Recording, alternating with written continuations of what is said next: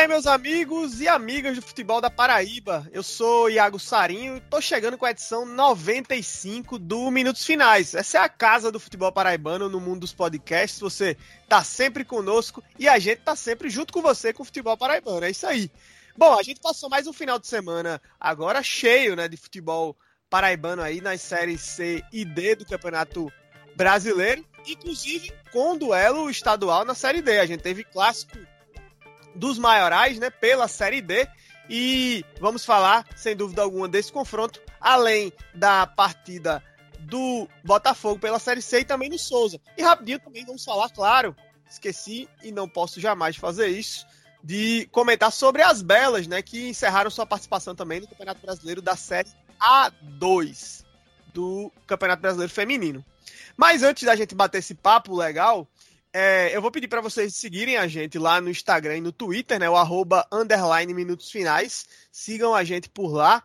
E também no Facebook, facebook.com barra pod minutos finais. Então estejam conosco nessa plataformas aí também nas redes sociais, nos acompanhando, compartilhando nossos conteúdos, que vai ser muito importante a gente seguir aqui no Minutos Finais.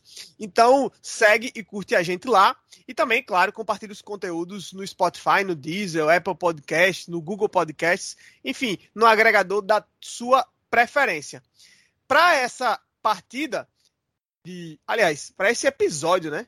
Para esse episódio do Minutos Finais, eu hoje conto com duas presenças extremamente ilustres. Vou ter o Ademar Trigueiro ao meu lado, é, Ademar que é do time titular aqui do nosso Minutos Finais, e vou contar também com a presença do Afonso Carlos. Não sei se é a estreia do Afonso aqui no Minutos Finais, mas desde já a gente agradece bastante pela presença de vocês aqui do Minutos Finais. Então, antes só de vocês darem o bom dia, boa tarde, boa noite de vocês, o nosso editor vai soltar aquela vinheta show de bola para deixar claro que começou o Minutos Finais, edição 95.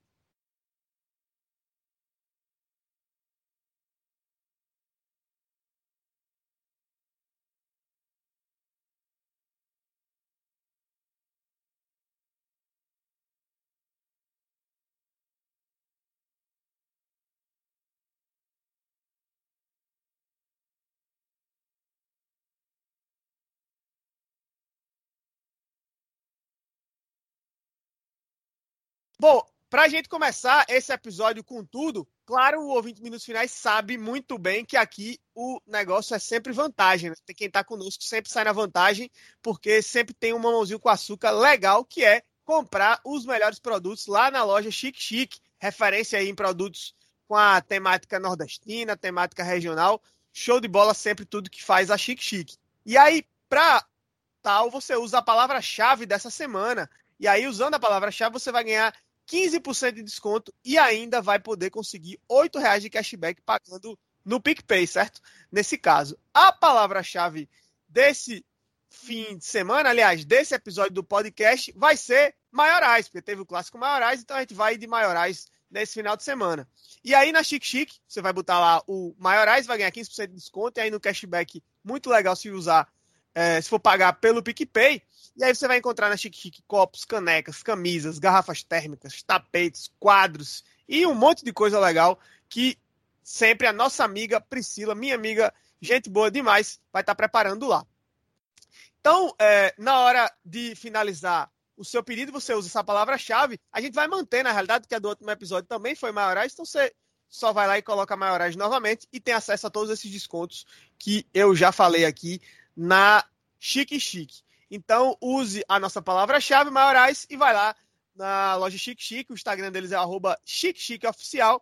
E você vai poder ter acesso a esses materiais super legais. Olha, tudo realmente de muita qualidade. No Instagram também, segue lá o arroba FutePB e acompanha o Rafael, né? Faz um trabalho bem legal nas redes sociais, cobrindo o esporte paraibano, não só o futebol, mas segue lá o arroba FutePB, é, que ele está sempre acompanhando os campeonatos profissionais e amadores, enfim, tudo que envolve o esporte na Paraíba. E é isso, segue o arroba FutePB, são nossos parceiros e é sempre bom a gente estar tá com essa turma ao nosso lado. Meus amigos, vamos começar a brincadeira, vamos falar de futebol paraibano, dessa rodada super agitada que passou nesse final de semana, Série C D, Campeonato Brasileiro Feminino também na Série A2. Eu começo por você, Ademar Trigueiro. Seja bem-vindo ao episódio 95 do Minutos Finais.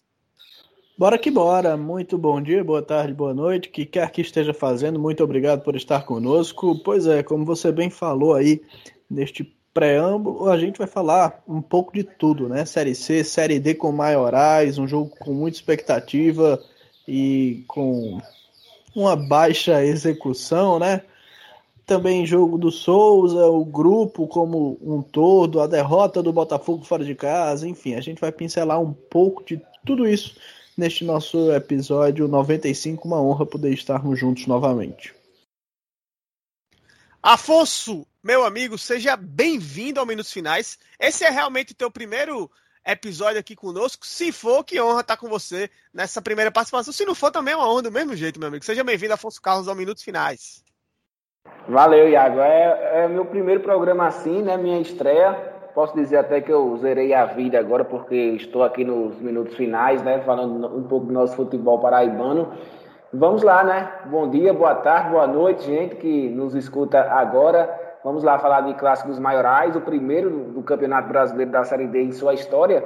E também, é, claro, do, do, Botafogo, que disputou o jogo pelo Campeonato Brasileiro da Série C. Em Minas, o Botafogo não pode jogar mais pela terceira divisão. E das Belas, do Belo, é, falando um pouco sobre isso também. Show de bola. Então é o debut do Afonso aqui conosco no Minutos Finais. Um episódio super especial porque realmente foram jogos bem importantes aí para as nossas equipes do futebol paraibano nessas rodadas. A gente vai começar falando do Botafogo, porque a gente aproveita e já fala sobre Série C e também da Série A2. Começando pelo jogo que foi o primeiro, foi justamente o jogo das Belas, né, do Belo, que enfrentaram a equipe do Ceará no jogo da volta e acabaram perdendo por 3 a 1 Foi a eliminação da equipe botafoguense na Série A2, né? novamente nas oitavas de final da competição. Acabaram caindo mais uma vez para um favorito. Em 2019, as Belas é, chegaram até essa mesma fase, acabaram sendo eliminadas pelo São Paulo, que foi inclusive o campeão brasileiro daquela Série A2 de 2019. Em 2020, o Botafogo não participou. Quem representou a Paraíba na Série A2 foi o Alto Sport, foi campeão estadual em 2019. E aí, esse ano, 2021, o Botafogo recuperou o estadual ano passado, voltou para a Série A2, foi bem na primeira fase, só sofreu uma derrota, justamente para o Ceará. E aí, no sorteio para as oitavas de final, de novo, pegou a equipe cearense, que é uma equipe que tem um investimento cerca de um milhão e meio de reais é, no futebol feminino. É uma equipe realmente profissional e aí mostrou realmente a diferença desse trabalho a mais, dessa estrutura realmente que o Ceará tem. O Botafogo acabou sendo eliminado. E aí eu pergunto para vocês, é que você, de que forma vocês avaliam essa campanha, né? Lembrando que com o resultado, mesmo o Botafogo tendo sido eliminado aí da competição, ficou fora, portanto, da briga pelo acesso à Série A1, mas garantiu né, uma vaga no próximo ano, novamente na Série A2, e o futebol feminino paraibano também vai ter uma vaga a mais ano que vem, porque será criada a Série A3. O que é que vocês têm a dizer sobre o desempenho aí do Botafogo na Série A2 no futebol feminino? De antemão, o primeiro. O, o, o, primeiro não, na verdade, o melhor desempenho né, das velas do Belo nas disputas da Série A2, que tem um trabalho, um projeto muito interessante, muito bacana. É muito feliz que a gente tenha esse tipo de iniciativa na Paraíba já é, germinando propriamente, né, já começando a dar frutos. É, se por um lado fica a tristeza né, pela despedida da competição, por outro, fica a felicidade por ter sido a melhor campanha. Ano que vem, de novo, tem, tem mais uma disputa aí com as belas do Belo e com uma vaga adicional também, né, Iago? Então, assim, realmente só coisas boas e é, é necessário que haja, de fato, esse tipo de investimento, né? Vai haver um momento em que as demais equipes vão precisar se voltar para isso também, para que possam disputar competições. Então, o, o, Botafogo realmente sai muito na frente já há algum tempo nesse formato e a gente só pode parabenizar, né, nos, nos é, é, congratularmos propriamente é, com as disputas do Botafogo, ficou pelo caminho, mas de modo muito honroso, de uma forma muito ativa contra provavelmente a melhor equipe da competição. O Botafogo fez bonito ainda assim. Então, realmente são só coisas boas que a gente tem a falar e tem a refletir a respeito da participação das belas do Belo na 2 do Campeonato Brasileiro de Futebol Feminino. Afonso, a grande é. vantagem é justamente que o, o, o, futebol paraibano feminino agora ganha mais uma vaga né, na Série A3. Então a gente vai ter, em vez de uma única representante, como foi nos últimos anos, duas equipes, né? E aí o Campeonato Paraibano definindo isso. É, antes, antes de falar do Botafogo, é exatamente isso, Iago. ia falar, é, é de. O futebol feminino está crescendo, né? Ter três divisões é uma grande vitória. Você vê que é, passo a passo quem sabe não chegue um dia é, como está sendo um brasileiro da, da Série A, por exemplo, do, do futebol masculino. Não, então, o futebol feminino está crescendo não só no Brasil. CBF, apesar da, da palhaçada que o presidente fez, né, o Caboclo, por isso que até está suspenso, mas foi exatamente na gestão dele que acabou crescendo aí o futebol feminino e o Botafogo fazendo parte disso, né? Que bom que a diretoria do Botafogo é, investe, olha para as meninas e é uma referência não só para o estado, como também para a região Nordeste, né? Você vê, caiu para o Ceará, mas o Ceará tem, um, tem uma grande equipe, como você mesmo falou, um investimento de mais de, de, de um milhão. É, então, Botafogo é, caiu é, para um belo time, né? E vai ter a disputa do, do ano que vem novamente com mais uma vaga. O Sport também é, investe pesado. É, não tanto como o Botafogo, mas olha com carinho para o futebol feminino. O, os times aqui de Campina Grande ainda não, 13 campinenses. Quem sabe o Botafogo é, indo mais longe ainda o ano que vem, cri, se cria essa rivalidade também no futebol, no futebol feminino e possa crescer ainda mais. Então, é, eu acho que a derrota, é, companheiros, é apenas um detalhe para o tamanho de investimento que está sendo no futebol feminino, principalmente aí na cidade de João Pessoa, é, com as belas. É isso, eu acho que realmente concordo com tudo que vocês disseram aí. Eu acho que o mais importante, de fato, é a continuidade, né? Que o, o, o, trabalho ele possa continuar. Né? A gente vai ter nesse segundo semestre aí o Campeonato Paraibano, da segunda, aliás, o Campeonato Paraibano. Vamos ter a segunda divisão também no masculino, não está marcada, sub-19, mas o que eu quero dizer é que vamos ter o, o Campeonato Paraibano feminino. Né? Não tem data marcada ainda, mas ele, historicamente, ele sempre ocorre é, no segundo semestre teve esse torneio ele teve nove edições, né? Das nove edições o Botafogo ganhou seis, né? Os, os outros três campeões são a Portuguesa em 2008, o Kashima em 2012 e o Autosport foi campeão em 2019. Fazer também uma menção honrosa ao Kashima, como eu falei que é campeão, tá sempre bem aí no, nesse cenário, e o Misto, né? Que é uma equipe que sempre briga bem aí, inclusive teve muito próximo aí desses, nesses últimos anos, fazendo finais, inclusive foi finalista em 2018 e finalista em 2019.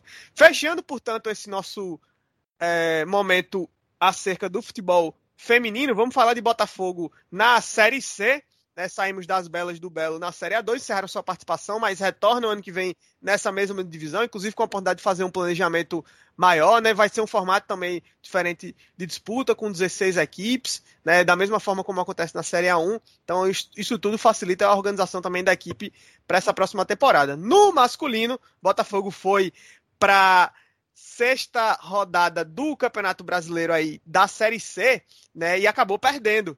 Perdeu por 2 a 0 para o Tombense, lá em Minas Gerais. O jogo foi na cidade de Tombos. O Belo, que havia ido muito bem contra essa mesma equipe em 2019, né, pela Copa do Brasil, mas não conseguiu repetir nem de longe a mesma atuação, né? Naquela situação foi um empate, levou para os pênaltis, acabou avançando de fase.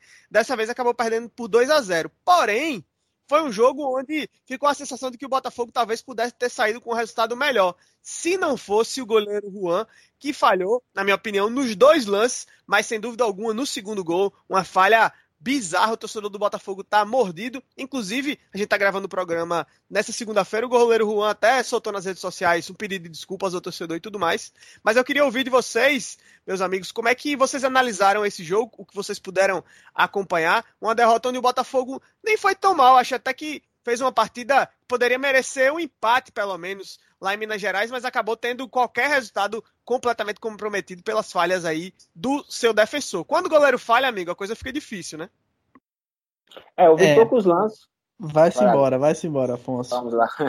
Eu vi poucos lances é, do Botafogo, a gente trabalhava quase que no mesmo horário, né? No Clássico dos Maiorais, aconteceu no mesmo dia, o Botafogo e, e Tom Benz. Eu falei na minha entrada que o Botafogo não pode jogar em Minas Gerais, que eu estava relembrando o jogo contra o, Bo, o Boa, né? Que acabou sendo É, Botafogo bateu literalmente na trave, ali, quase, é, quase teve o acesso para a, a Série B. Enfim, eu acho que o alento para o torcedor do Botafogo e também para a comissão técnica é que o Botafogo vem jogando bem. Né? Nos últimos jogos, o Botafogo vem jogando bem, o que não vinha fazendo, por exemplo, no Campeonato Paraibano, que não fez uma semifinal contra o Campinense. Eu acho que se tivesse até jogado melhor contra o Campinense, teria uma é, maior sorte, vamos dizer assim, é, até a partir não indo para as penalidades, que o Campinense foi ali exatamente para não anular o Botafogo. Mas Agora é campeonato brasileiro da Série C e o Botafogo vem jogando bem. Poderia ter uma melhor sorte contra, contra a Tombense, jogo fora de casa, difícil, resultado normal. E do goleiro Juan. É, o goleiro Juan apareceu muito bem é, no Serrano. Eu acho que é uma responsabilidade tremenda você ser goleiro do Botafogo no Campeonato Brasileiro da Série C e ainda mais substituir um cara como o Felipe, que não é apenas um, um, goleiro bom tecnicamente, mas tem liderança, né? Um dos líderes é, do elenco do Botafogo. Então, é um peso maior para o, o, o garoto Juan. E, por exemplo, eu discordo dele, é, Ademar e também Água, sobre pedir desculpa. Se você for errar todas as vezes e pedir desculpa à torcida, é, você não vai poder mais ser, ser jogador de futebol. Errou, pronto, bola para frente. Eu acho que é, tra vai traumatizar ele, esses dois erros principalmente do segundo gol para, para a sequência é, do campeonato da terceira divisão. E o Botafogo vai ter que começar a, a procurar um substituto para o Felipe. Ter calma com, com o Juan. Eu acho que ele não, não é um goleiro ruim, até pode estar no elenco do Botafogo no Campeonato Brasileiro da Série C, mas não é um goleiro para substituir o Felipe em um exato momento que o, o, o, um, um dos jogadores líderes do elenco se, ter se machucado. Então o Botafogo pode ir atrás dessa contratação ou até fazer teste dentro mesmo é, do elenco. Algo que o Campinense fez, né? O Campinense fez em um, em um, um prazo curto, porque o Mauro Guatu teve apenas um jogo que ele não pôde atuar, que foi contra o Central. O Danilo vinha falhando muito, é, deu chance para o, o Caio Juan, que era o terceiro goleiro, fez seu primeiro jogo como profissional e foi até bem lá na cidade de Caruaru. Mas foi apenas um jogo. O Mauro voltou já no clássico dos maiorais. Então, o, o treinador, o Guzmão, pode é, pensar em algo para até descansar a mente do goleiro Juan. E tem opção no banco, né, Ademar? Tem o Lucas, foi contratado, inclusive o Botafogo sabia, né, que ia precisar é, ficar um tempo sem o Felipe. O Felipe ainda demora pelo menos aí de três a quatro semanas para voltar, né? Duas a quatro semanas, geralmente é a, a previsão. Né? Ele fez um procedimento cirúrgico, né, para tentar mitigar uma hernia de disco que ele tem na lombar. Então, o Botafogo já trouxe o Lucas, né, que veio do Salgueiro, e a cobrança do torcedor, inclusive, nesse sentido, foi até um pouco em cima do Gerson Guzmão pela insistência no Juan. O Juan já tinha falhado no jogo contra o Volta Redonda, daí depois fez dois bons jogos, né? Jogos seguros, pelo menos, contra o Floresta e o Altos, também não, ou seja, não comprometeu, mas aí voltou a comprometer, e realmente o segundo gol é, é, é muito bizarro, né, Ademar? Pois é, uma situação lamentável do mundo do futebol, né? E não tem muito o que a gente fazer, é apenas lamentar. De antemão, antes de a gente falar sobre a partida em si, destacar que eu tenho uma quedinha pelo estádio Antônio Guimarães de Almeida, que fica lá na cidade de Tombos. É o estádio da Tombense. Eu acho muito charmoso, um estádio acanhadinho, um estádio e é o bonitinho, também, né? apertadaço, exato. Também conhecido como Almeidão. A questão é que, infelizmente, Sempre que o Belo vai para lá, ele tombos. Desculpa. Mas da, outra, mas, mas da outra vez deu certo, viu, Ademar? Em 2019, o Botafogo se classificou lá para a Copa do, do Brasil. Deu ruim quando pegou o. o pois é, para né? subir, né? A tentativa é, de subir é que dá bronca. É verdade, é verdade. Mas. Eu não desculpo eu estádio... não, Ademar, que é, é, só piada, não, viu? Pelo amor de Deus. não, mas, eu acho que mas o estádio é, é charmoso. O torcedor Botafoguês não vai gostar muito dessa, não, hein? desculpa, desculpa aí, desculpa aí. Mas enfim, uh, até que o estádio lá eu acho muito charmoso, muito bacana. É acanhado, mas é charmoso, tem condições interessantes e deve, na minha humilde opinião, servir de exemplo para os clubes aqui de Campina Grande em especial, né? Porque o estádio Almeidão lá em Tombos tem capacidade para 3 mil torcedores. É bem verdade que a Tombense é um, é um time com menos tradição que 13 Campinense, por assim dizer, mas manda seus jogos lá, faz Copa do Brasil, faz de tudo. E se você parar para analisar com muita calma, uh, muitas vezes os torcedores de 13 Campinense têm média de presença inferior aos 3 mil lugares. Então, o, o 13 com o estádio Presidente Vargas e o Campinense no Renatão deveriam utilizar o, o estádio da Tombense como referência para fazer destes estádios próprios o seu alçapão. Mas quanto à partida, realmente, né, uma bola parada e depois uma falha do goleiro Juan. E o que chama a atenção é que a falha do Juan foi logo aos 5 minutos do segundo tempo, ou seja, você estava acabando de ir para o banco de reservas, aliás, para as vestiárias, para fazer toda aquela reflexão, voltar para o segundo tempo com uma mentalidade diferente, e aí com 5 minutos você já põe tudo isso por água abaixo, por um lance, infelizmente, individual. E aí o Juan, que eu concordo com, com o Afonso, é um, um goleiro interessante para uma Série C de Campeonato Brasileiro, mas quando você tem Felipe como titular e realmente tem uma, uma, uma diferença entre os dois, é, não por incapacidade do Juan, pelo contrário, por muita qualidade por parte do Felipe, né? Fala por si só a figura do Felipe. E aí o Botafogo, infelizmente, acabou conhecendo mais uma derrota na competição e isso custou a saída do G4, né? É bem verdade que ainda é o início do campeonato, mas passou-se exatamente um terço, né? São 18 rodadas na primeira fase, seis já se foram. Então, uma pena que isso tenha ocorrido. 33% da competição já se foi, o Pode Botafogo está ali pertinho da primeira fase, aliás, do, do, do G4, né?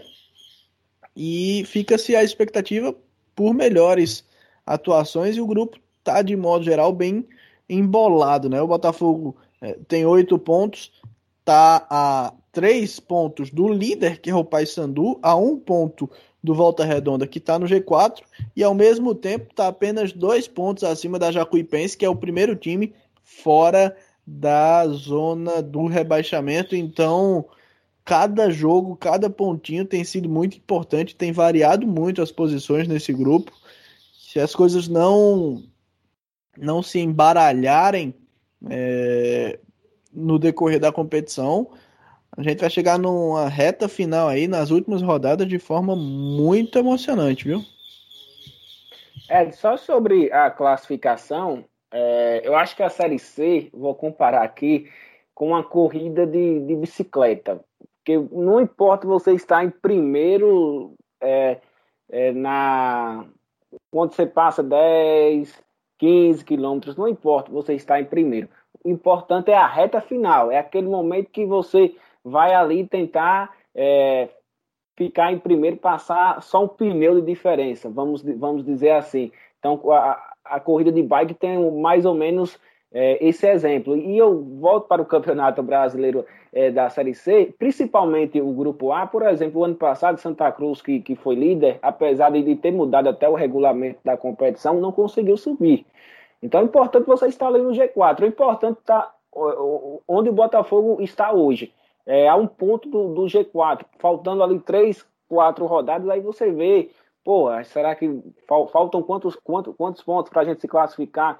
Então, acho que o Botafogo não deve se preocupar muito com isso, principalmente em um grupo A. Historicamente, o grupo A do Campeonato Brasileiro da terceira divisão é isso mesmo. Quem não se lembra do 13 na zona de rebaixamento no, em 2013, e depois conseguiu virar o turno e, e ir para um mata-mata, perdendo apenas para o, o Vila Nova, com regulamento que era diferente, né, de 2013 para 2021. Mas é, é bem isso. Acho que o Botafogo não deve se preocupar com isso. Pode voltar já o G4 na, na, na, próxima, na próxima rodada.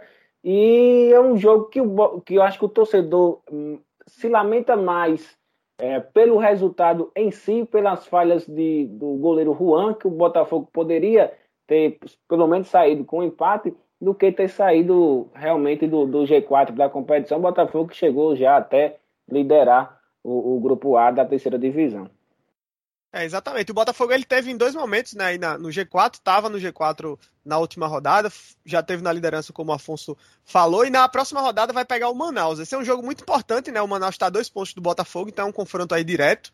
Oportunidade para o Botafogo retornar ao G4, né? Ou seja, se vencer, retorna ao G4 é, e ultrapassa aí o Manaus, pode até ficar numa, numa posição é, bem favorável empatar ali com o Paysandu, dependendo dos resultados. Né? O Paysandu, por exemplo, estava é, até bem pouco tempo na zona de rebaixamento, né? E hoje está na liderança. Então, de fato, nesse começo aí de Série C, especialmente no Grupo A, há uma alternância muito grande. O importante é ficar longe da zona de rebaixamento, né? Especialmente para o Botafogo, que se safou apenas na última rodada do ano passado, naquele fatídico jogo onde acabou rebaixando o 13 para a Série D, né? Mas esse ano a competição está bem nivelada nivelada por baixo, né, de certo modo, como a gente tem visto quase todos os campeonatos, mas acho que o Botafogo está no jogo. Não pode mais vacilar, especialmente no Almeidão, que foi o que o time acabou fazendo nas primeiras rodadas. É, Bom, eu acho tão.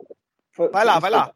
Não, que eu acho que eu tão maluco isso que o torcedor do Botafogo ano passado, por exemplo, pensava em não cair, mas também tinha chance de classificação, né? Se tivesse vencido alguns jogos seguidos, assim, três, quatro jogos seguidos, poderia ter, ter se classificado naquela reformulação que o Botafogo fez depois de mudar a gestão, trouxe o Marcos Aurélio, trouxe também Pisa, né? o Pisa, né? O Botafogo até sonhou com classificação também, para você ver como é louco esse grupo A. Exatamente, muito muito bem lembrado, né? E, e, no ano passado tinha o Imperatriz, né, que acabou dando ponto para todo mundo. Esse ano tá sendo Santa Cruz, né? Tá lá na décima posição, perdeu de novo, né? Uma campanha realmente muito complicada do Santa Cruz, por enquanto aí nessa série é, C, mas ainda tem jogo ainda, dá até para se recuperar também. Bom, então só confirmando, né? O Botafogo na próxima rodada vai pegar o Manaus, né? O jogo vai ser no Almeidão no sábado, 19 horas. E aí vamos ver o que, é que vai acontecer. É um jogo importante para o Botafogo. Essa rodada ela é bem interessante. Né? Tem, tem volta redonda de Jacuipense. Né? O Jacuipense está a dois pontos do Botafogo, por exemplo, é o primeiro da zona de rebaixamento. O Altos pegando o Santa Cruz, o Altos é o oitavo, né? Então um jogo aí, uma disputa de certo modo pela zona de rebaixamento. Então uma rodada bem interessante essa próxima rodada na Série C. Mas, mudando de divisão, vamos agora falar da Série D. Vamos comentar aqui sobre o que foi, né? Essa quinta rodada da Série D, que começou justamente, né? Foi aberta aí com o um jogo entre Campinense 13 no Amigão, no sábado. Um empate em 0 a 0 Era isso que vocês esperavam do clássico Maiorais pela quinta rodada aí da Série D 2021, como o Afonso trouxe na abertura, né? Primeiro encontro entre Campinense 13 na Série D e termina no 0 a 0 O que, é que vocês acharam desse jogo? Primeiro, eu acho que já começou errado, que um clássico dos maiorais às 15 horas em um sábado, isso lá já, já começou errado o 13 Campinense. Mas eu esperava um grande jogo, assim. Claro que não, não, são duas equipes tecnicamente assim que, que faltam peças, principalmente pela parte do 13. O Campinense é um time mais pronto, né? O técnico Raniel conseguiu é, colocar o Campinense para jogar realmente bola. O Campinense tem tem, tem tática, tem é, base do, de, de, um time bom, é, muito por causa do, do, seu treinador, que é bastante inteligente. Então, o Campinense é, conseguiu é, é, ter uma melhor equipe, chegar no clássico dos maiorais do último sábado, é, tendo uma melhor equipe do que o 13, mais pela parte tática, acredito, acredito eu, que a parte técnica. Porque os jogadores do 13, é, o 13 tem um, tem um elenco interessante. Tem um elenco interessante, depois a gente vai falar mais sobre isso, especificar o 13. Tem um elenco interessante, mas ainda falta pegar é, mais é, dos do jogadores terem a companhia um do outro, né? O tempo passar e eles conseguirem jogar mais pelo, pelo, pelo 13. É, é uma reformulação dentro do Campeonato Brasileiro da Série D. O 13 mudou muitos jogadores. Por exemplo, do último clássico dos maiorais, que foi o primeiro o, o, da primeira fase do Campeonato Paraibano, o Galo só entrou com um titular nesse último jogo, que foi o Júlio Ferrari. O Campinense tinha seis. Então, pra, é uma amostra aí, é um exemplo de como o 13 é, reformulou se reformulou do Campeonato Paraibano até o Campeonato Brasileiro da Série D. Enfim, eu esperava um jogo melhor, principalmente pela parte do Galo, uma classificação que começa a ficar apertada porque o Galo teve muitos jogos dentro de casa, teve o Souza empatou, perdeu para o ABC, empatou contra o Central, empatou agora o clássico dos maiorais. É, no retorno terá esses jogos é, fora de casa, exceto o clássico contra o Campinense. Então esperava mais do 13. O 13 esperou o Campinense, né, respeitou demais é, o, o, Campinense e o Campinense é, não teve a felicidade de fazer um gol e também não jogou bem. O Campinense faz tempo que não joga bem. O último confronto mesmo que, que a Raposa demonstrou um bom futebol foi na partida contra o América, que venceu por 3 a 0 na quarta divisão. Venceu um Souza aqui em Campina Grande no primeiro jogo da final. É, é uma partida equilibrada. Lá também segurou, mas tudo bem, não dá para a gente avaliar muito é, o futebol jogado, porque são duas finais, é, são, do, são dois jogos de uma final é, muito difícil até jogar lá no sertão do estado, mas depois da final teve o Souza, pós-ressaca, vamos dizer assim, a gente elimina também. Agora, a partir do confronto diante do Central, que venceu, ainda com o gol do Fábio Lima de falta, a partir dali já dá para avaliar mais. Campinense não vem jogando bem. E contra o 13 repetiu a dose. Falta o famoso centroavante. A torcida vê isso, a diretoria está vendo isso, a comissão técnica também, mas falta esse cara no mercado. É difícil você trazer um bom 9 para uma quarta divisão para um time que não tem bastante dinheiro. É, então, é, quem sabe, né? Deu, deu, uma sorte, vamos dizer, estilo Rodrigão em 2015/2016, que era um jogador desconhecido e depois deu lucro pra, para o Campinense, muito lucro para a Raposa. Mas um clássico Iago e Ademar, acho que o Ademar também vai concordar comigo, que estava trabalhando no jogo. Uma tarde fria em Campina Grande para um jogo frio. E Ademar, sobre o 13, né? É, eu estava contabilizando aqui justamente isso enquanto ouvi o Afonso. O Galo fez 13 partidas nessa temporada, né? Foram oito é, pelo Campeonato Paraibano, né? Os sete da primeira fase depois do jogo contra o São Paulo Cristal, mais um empate, e cinco nessa Série D de 13 jogos, o 13 empatou 7. Então é meio que a sina do Galo e está sendo dessa mesma forma, né? Na, nessa Série D, são quatro empates em cinco jogos e a lanterna da competição. É só que aí nessa conta ainda tem mais sete jogos da Copa do Nordeste e um jogo da Copa do Brasil. E no total dos 21 jogos que o 13 fez, acho que ele venceu apenas quatro, né? Quer dizer, a gente está num número muito, muito abaixo. O 13 está numa temporada muito, realmente muito delicada. É, como o Afonso bem falou, é foi uma tarde fria para um jogo frio com alguns contornos mornos, mornos, né? Mas deixou muito a desejar, né? Poderia ter sido é, bem mais interessante a partida. O Campinense é um time limitado, mas organizado. É um time ruim arrumado, né? E nessas últimas partidas é de se levar em consideração que a equipe vem contando com muitos desfalques. Então, por exemplo, para esse jogo, uh, para esse clássico no último sábado, não pôde contar com o Matheus Regis, que é uma das suas principais figuras. Não pôde contar com a organização defensiva ali com com Clayton. E ainda assim, é um time que não altera muito seu jeito de jogar. Eu acho que tem muito do dedo do Raniel Ribeiro por ali, sabe? Mas, como o Afonso também bem falou, há um funil aí, há um gargalo que é justamente no setor ofensivo. O Campinense carece muito de um de um atacante, de um camisa 9, de um finalizador propriamente para jogadas. Porque mesmo com todas as limitações, mesmo não atuando bem, o Campinense tinha totais condições, não seria nenhum absurdo se nós estivéssemos aqui debatendo uma vitória do Campinense, por exemplo, por 3 a 0. Mesmo não tendo jogado bem, mesmo é, tendo sido uma partida um pouco morna. Mas teve diversas oportunidades de, de marcar, mas não o fez pela ausência realmente de um finalizador. Se o, o, clássico tivesse de ter um vencedor, seria sem sombra de dúvidas um, um o, o, Campinense. É, eu tive a honra, fiquei muito feliz, diga-se de passagem, de narrar essa partida para a CBF TV. Eu fiquei realmente muito orgulhoso, assim, tava com bastante receio, com medo, é, mas acabei na partida, acho que foi é, nesse comecinho de vida, nas poucas narrações que fiz, talvez tenha sido a mais importante. E aí é engraçado porque depois eu fui, fui dar uma olhada nos feedbacks, né? Que é que a galera tava falando.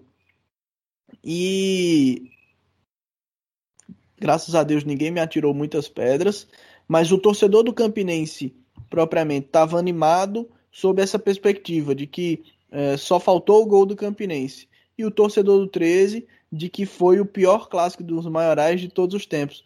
Ah, o lado passional nesse aspecto, em, em, se tratando de clássico, muitas vezes acaba pesando para pelo por parte do torcedor, né? Para a leitura que se faz é, no fim das contas do jogo. O torcedor do Campinense realmente acha que foi um jogo interessante, que faltou apenas o gol do Campinense para sair com a vitória. O torcedor do 13 pensa que foi uma bagaça e de fato foi esse o retrato para ambas as equipes, né? O time do 13 é muito limitado, é muito frágil.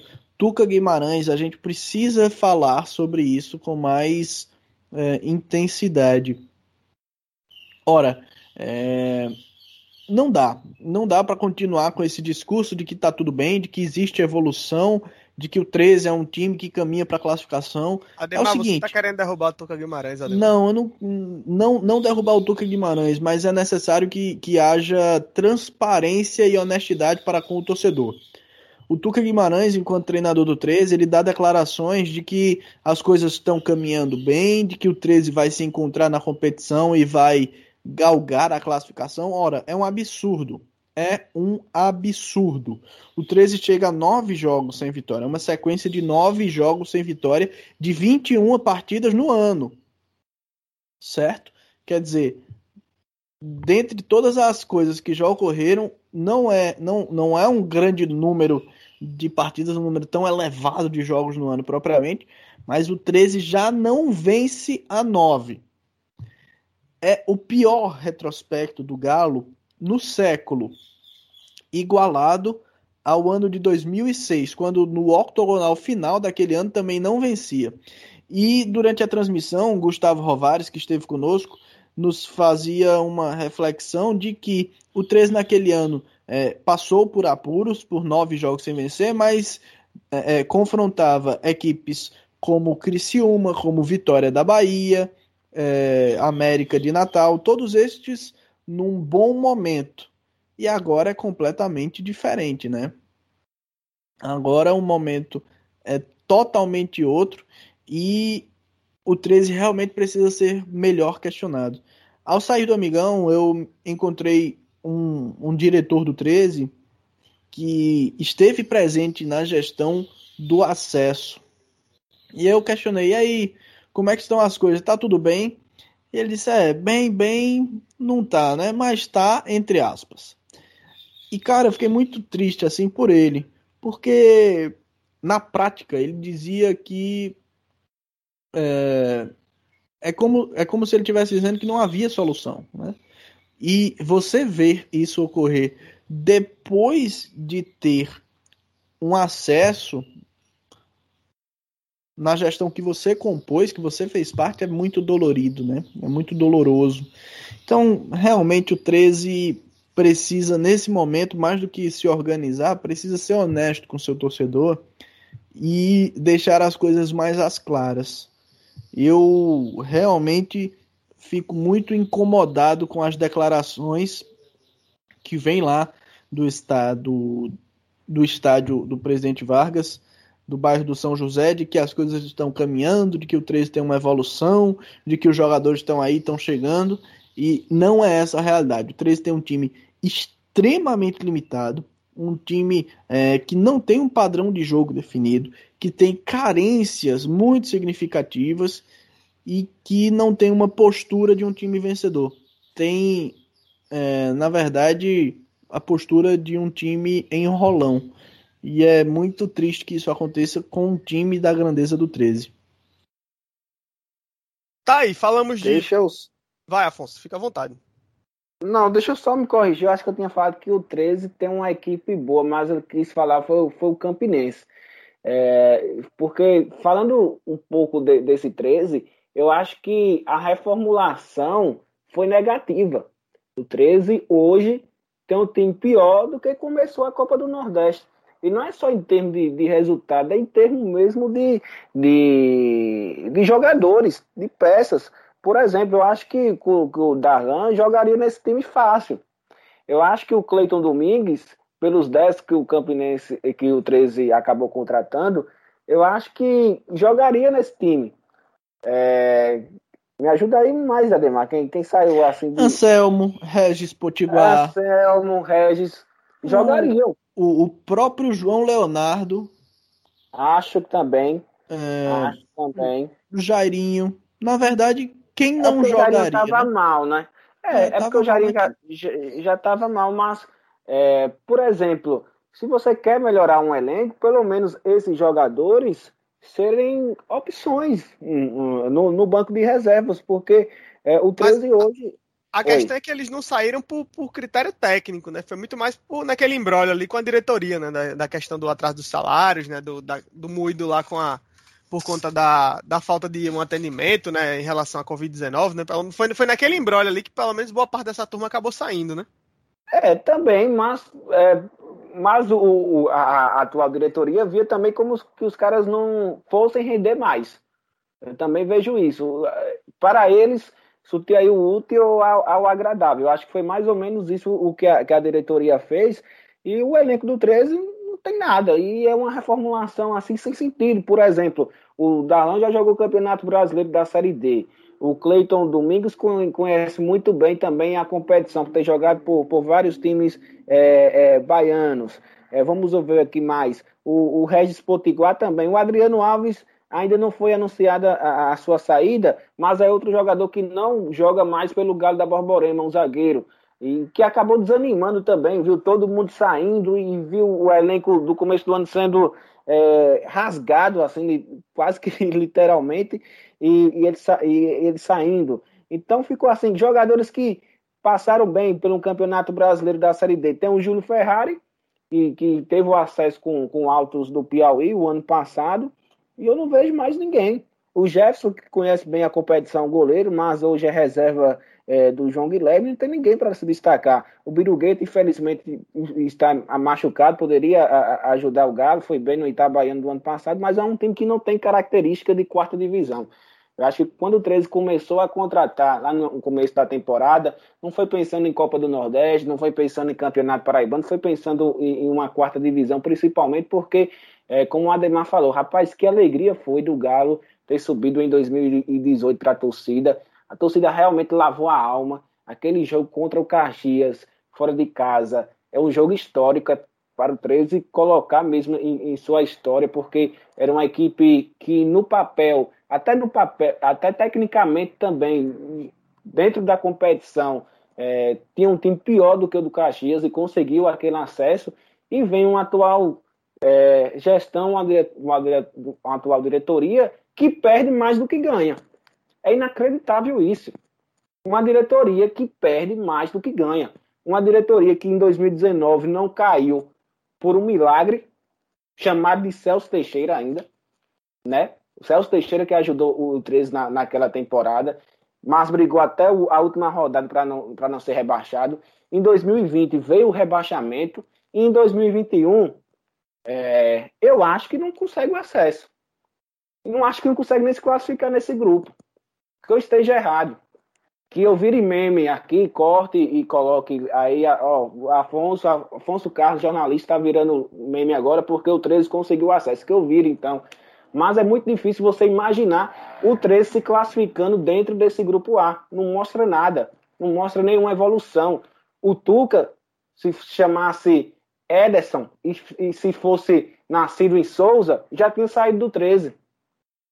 Então, é, é, é, é, vergonhoso demais o que o 3 está fazendo no, desde a sua gestão, gestão de 2019. É tudo errado. Está tudo errado. E não muda a característica. E não muda a característica. Em 2019, pensou ter muito dinheiro, trouxe vários jogadores importantes, é, trouxe o Eduardo, que fez muitos gols, mas é um cara que, que valia é, muito dinheiro, o, o, o Pacato, é, mais dinheiro, o Gil. Era um elenco caro de 2019. Um elenco caro que brigou para não ser rebaixado. Em 2020, tentou trazer, trouxe o Neto Baiano faltando algumas rodadas, não, não paga jogador. Então é realmente difícil. Realmente difícil. Eu acho que o torcedor do Campinense não ligou muito para esse empate, porque sabe que, que o time tem condição, já, já mostrou isso, de pelo menos passar. Acredito que o Campinense passe até de, de, de um jeito fácil por esse grupo. Acredito. Não, não, sei se vai ter o acesso, até porque a Série D sempre é, é tem essas surpresas.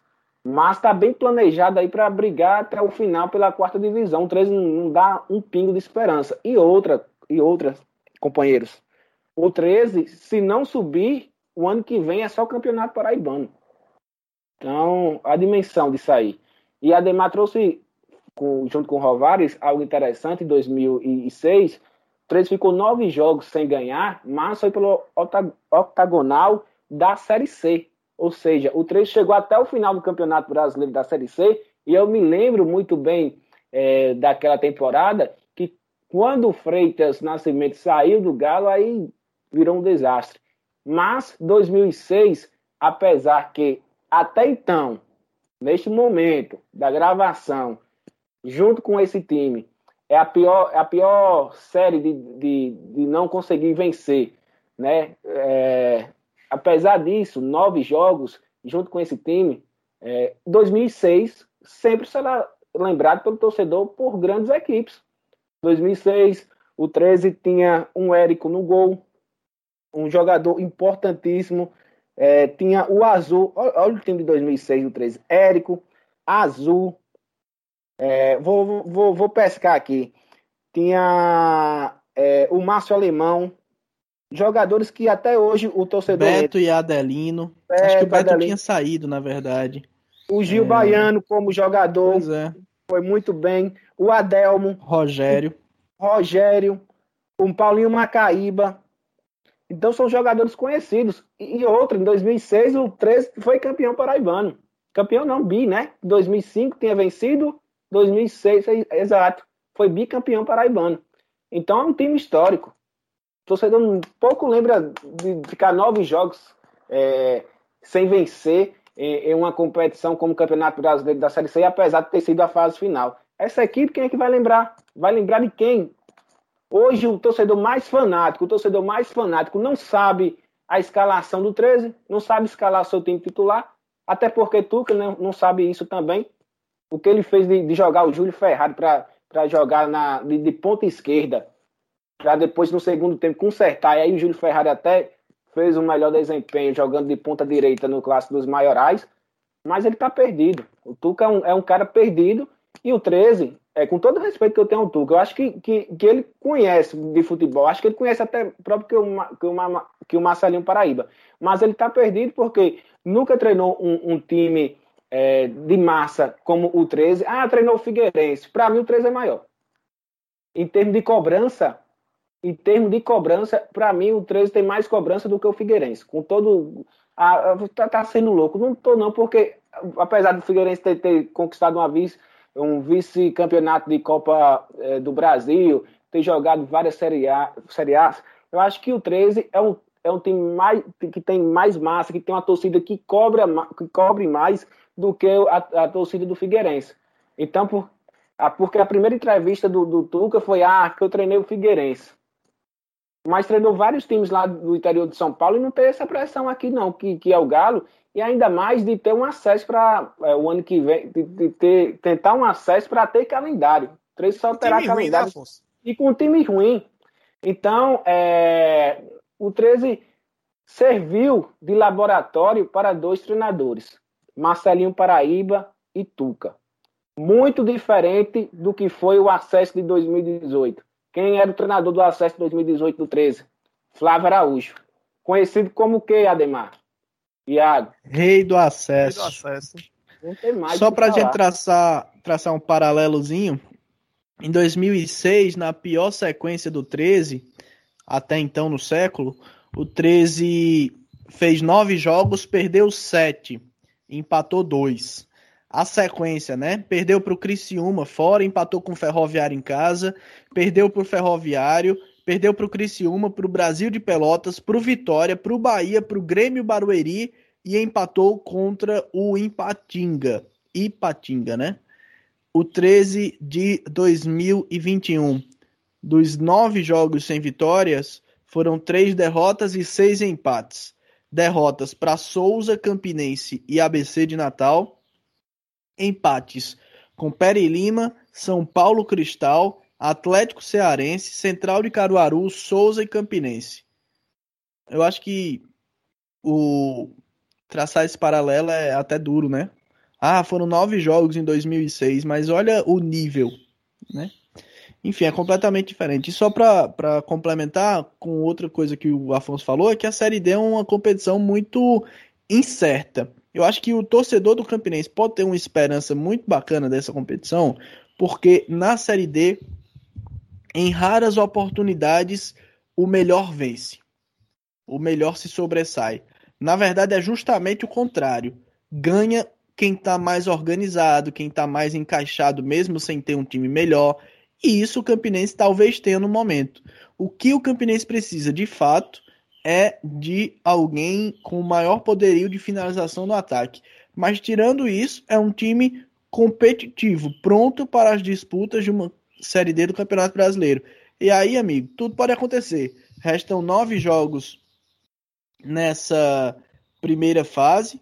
É, depois é tudo mata-mata e aí tudo pode acontecer. O que o torcedor precisa é, é, ter em mente é de que as coisas precisam estar no lugar para que o time cresça no momento em que a competição assim o pedir. E meus amigos, além de 13 e Campinense, ainda tem o Souza, né? Só repassando aqui como é que tá a tabela desse, desse grupo 3, né? Temos os três paraibanos atuando nessa chave. O ABC tá na liderança, né? Perdeu também é, nessa rodada para o Calcaia, um resultado meio inesperado. O, com isso, o Calcaia superou o 13, né? Saindo aí da lanterna e empurrou o 13 para a última posição.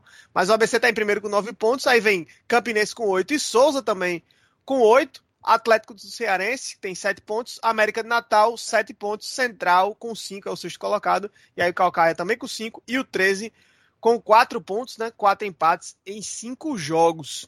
O Souza, em casa, empatou com o Central do Caruaru, que tinha perdido é, lá em Caruaru para o Campinense na rodada anterior. Resultado ruim, né, para o Souza, mandando o jogo no Marizão. E um detalhe, né? Acabou de confirmar, vi agora aqui publicação do pessoal aí, dos nossos amigos do Tabelando, né? O Iaco e o Pedro Alves, que também é membro aqui do nosso Minutos Finais, é, que o Marcelo, o zagueiro, não faz mais parte do elenco do Souza. Ele assinou o contrato com o Ferroviário, vai jogar a Série C no grupo do Botafogo. Né? Vinha sendo um dos pontos altos aí dessa equipe, jogador, acho que uma das revelações até do campeonato paraibano. Esse resultado para o Souza foi muito ruim ou para as pretensões do, do, dinossauro aí nessa chave, ou ainda o Souza segue firme aí, tá no G4, mas está tranquilo ainda. Como é que vocês avaliam essa situação de tabela também do Souza e diante desse resultado contra o Central? Na próxima rodada, né, só para a gente ir finalizando também, o Campinense vai fora enfrentar o Atlético Cearense.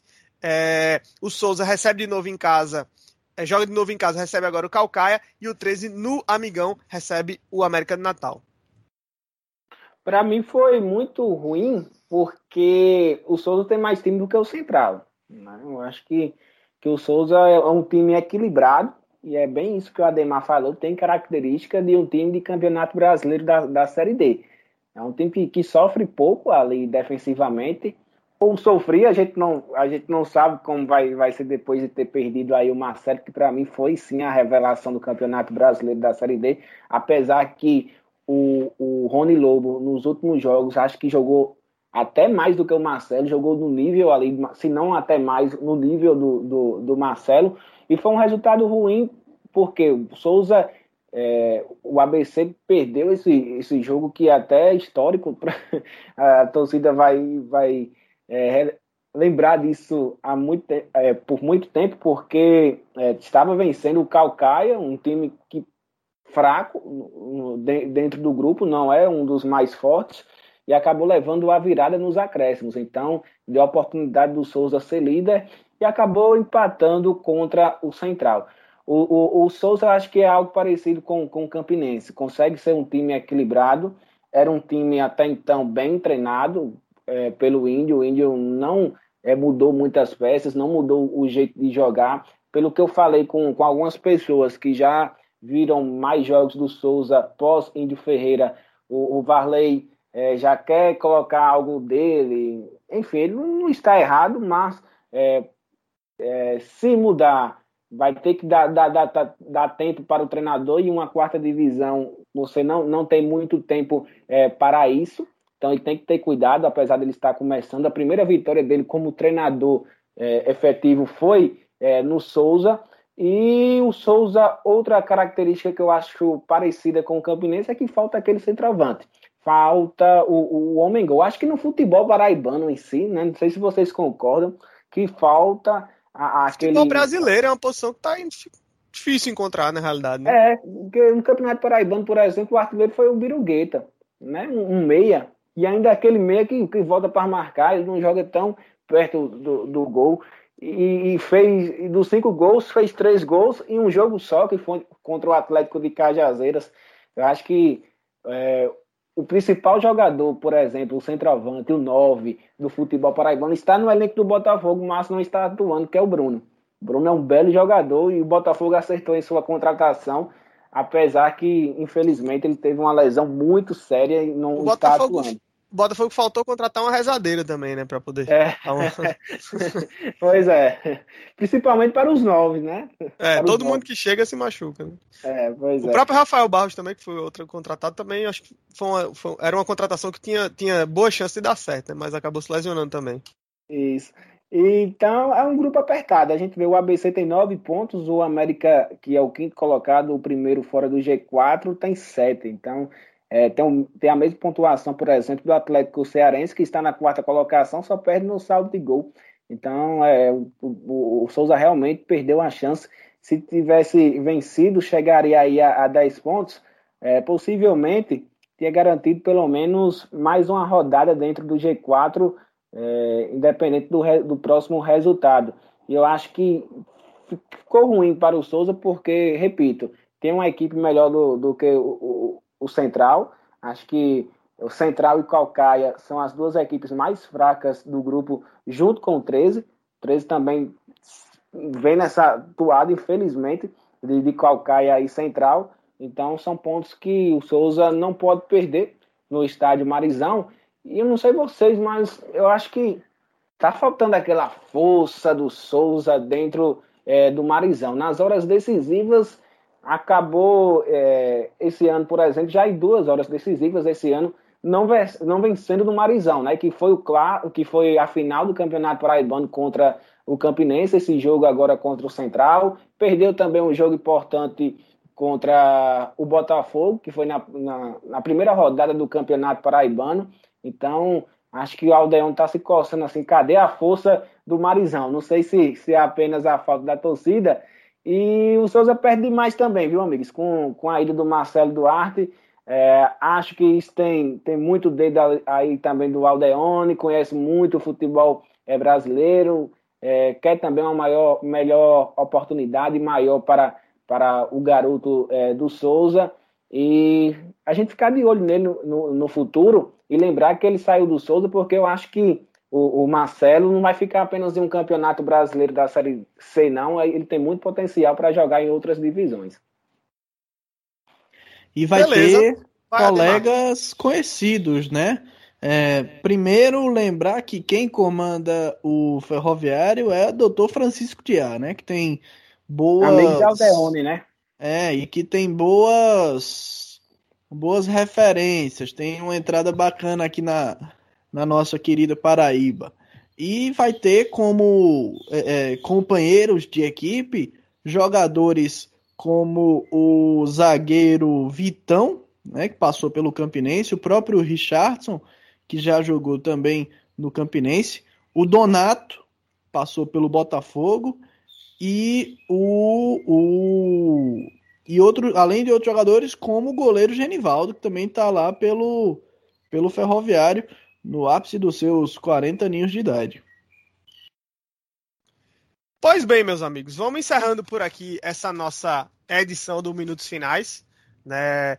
Agradecendo a vocês por esse bate-papo show de bola. Falamos muito aí de futebol paraibano, trouxemos desde o encerramento aí da campanha do Botafogo né, na Série A2 de futebol feminino, né, acabou caindo nas oitavas de final para o Ceará. Também situação aí do Botafogo perdendo a última rodada, né? Tá hoje na quinta colocação do grupo A, enfrenta na próxima rodada o Manaus no Almeidão e aí fechando com o Série D, empate 0 a 0 entre Campinense e 13 na última rodada. O Campinense está na segunda colocação. O 13 é o último colocado do grupo 3 e o Souza que empatou em casa é, acabou ficando aí, conseguindo se manter na terceira posição. Acabou até subindo, né? Campinense Souza, mesmo com os empates, subiram uma posiçãozinha aí dentro dos seus grupos, do, do seu grupo. Então, vou encerrando por aqui essa nossa edição. Mais uma vez agradecendo a vocês e, claro, agradecendo a quem nos acompanhou. Chegou até o finalzinho aqui desse nosso debate. Edição 95 do Minutos Finais. Curta, compartilhe e nos ajude a divulgar também esse trabalho sobre e em prol do futebol paraibano. Valeu, galera. Até a próxima. Minutos Finais retorna em breve no seu agregador favorito.